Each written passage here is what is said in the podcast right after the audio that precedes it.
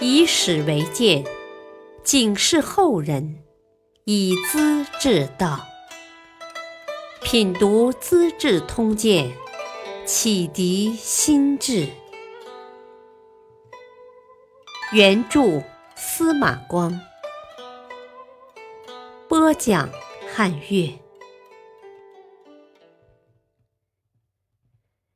第九十集。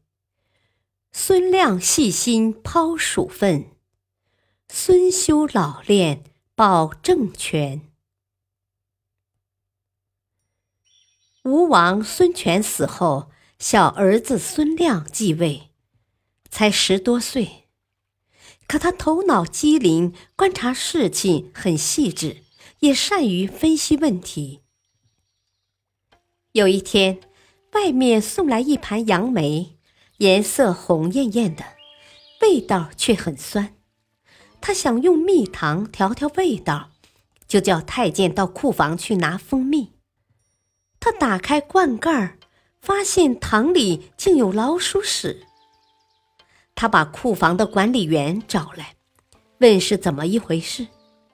管理员吞吞吐吐，含含糊糊，就是说不清，只连连叩头请罪。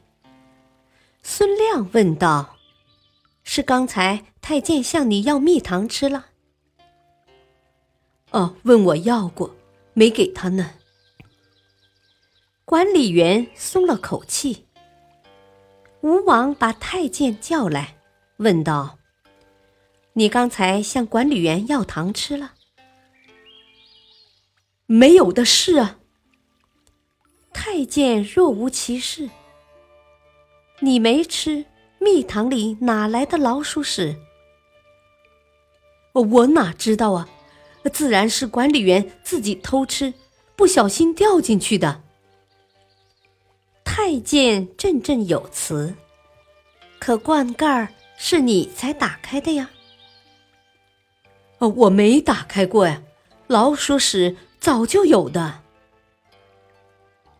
孙亮笑道：“呵呵。”是你刚才打开的，你向管理员讨蜜吃，他不给，你就偷偷的把老鼠屎放进蜜罐里，搞点小小的报复，不是吗？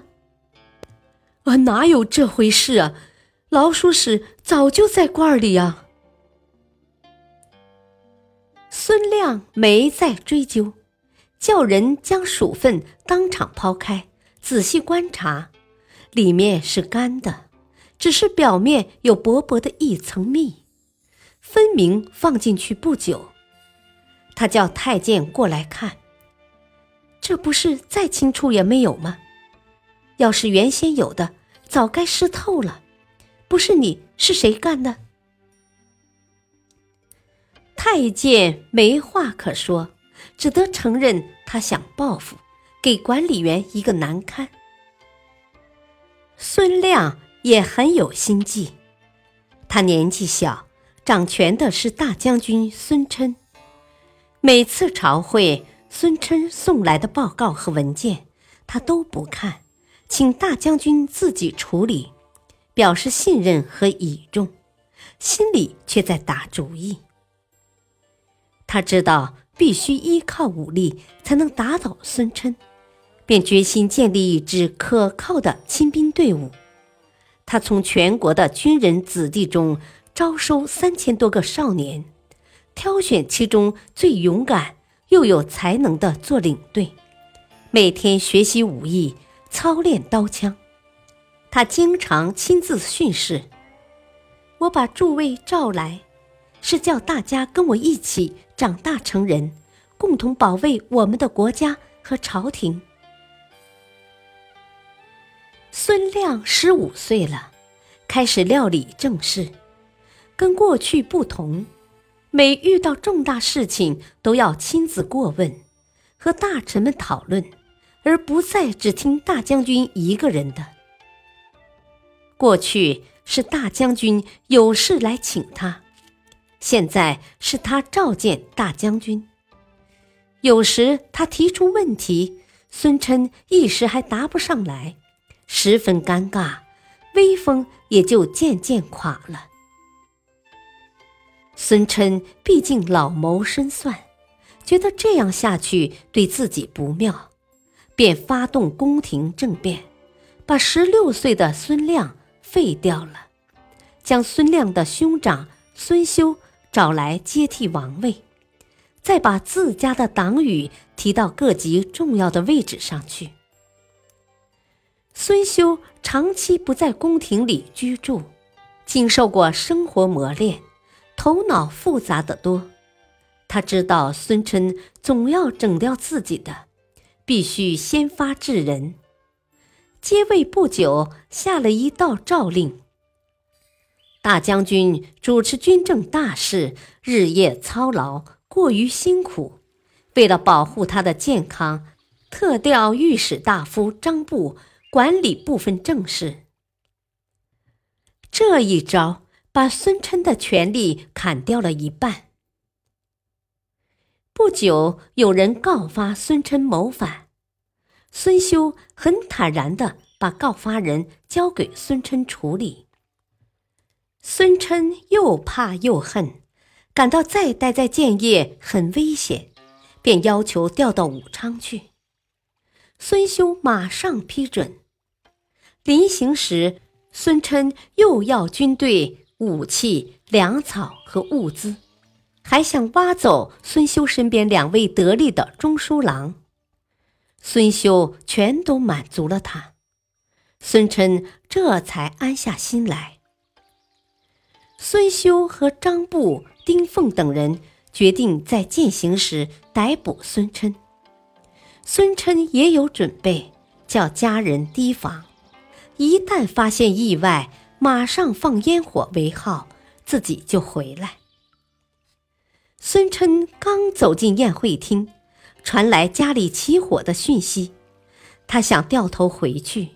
孙修殷勤地劝止道：“啊，外面的人多着呢，纵然烧到府宅，又何须劳动大将军呢？”接着向周围使了个眼色。武士一拥而上，把他抓起来了。孙琛跪在吴王面前，哀求道：“呃，流放我到胶州去吧。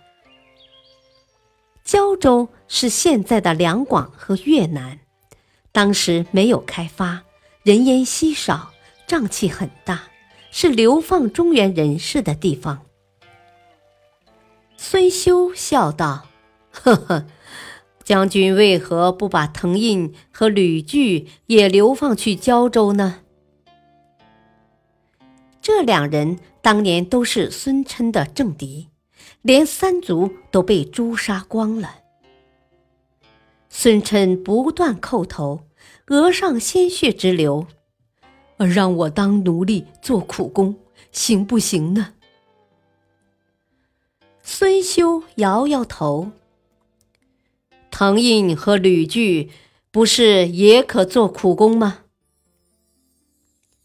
当即喝令武士把孙琛推出大厅，一刀砍下首级，向内外示众，同时宣布孙琛的同党一律赦免。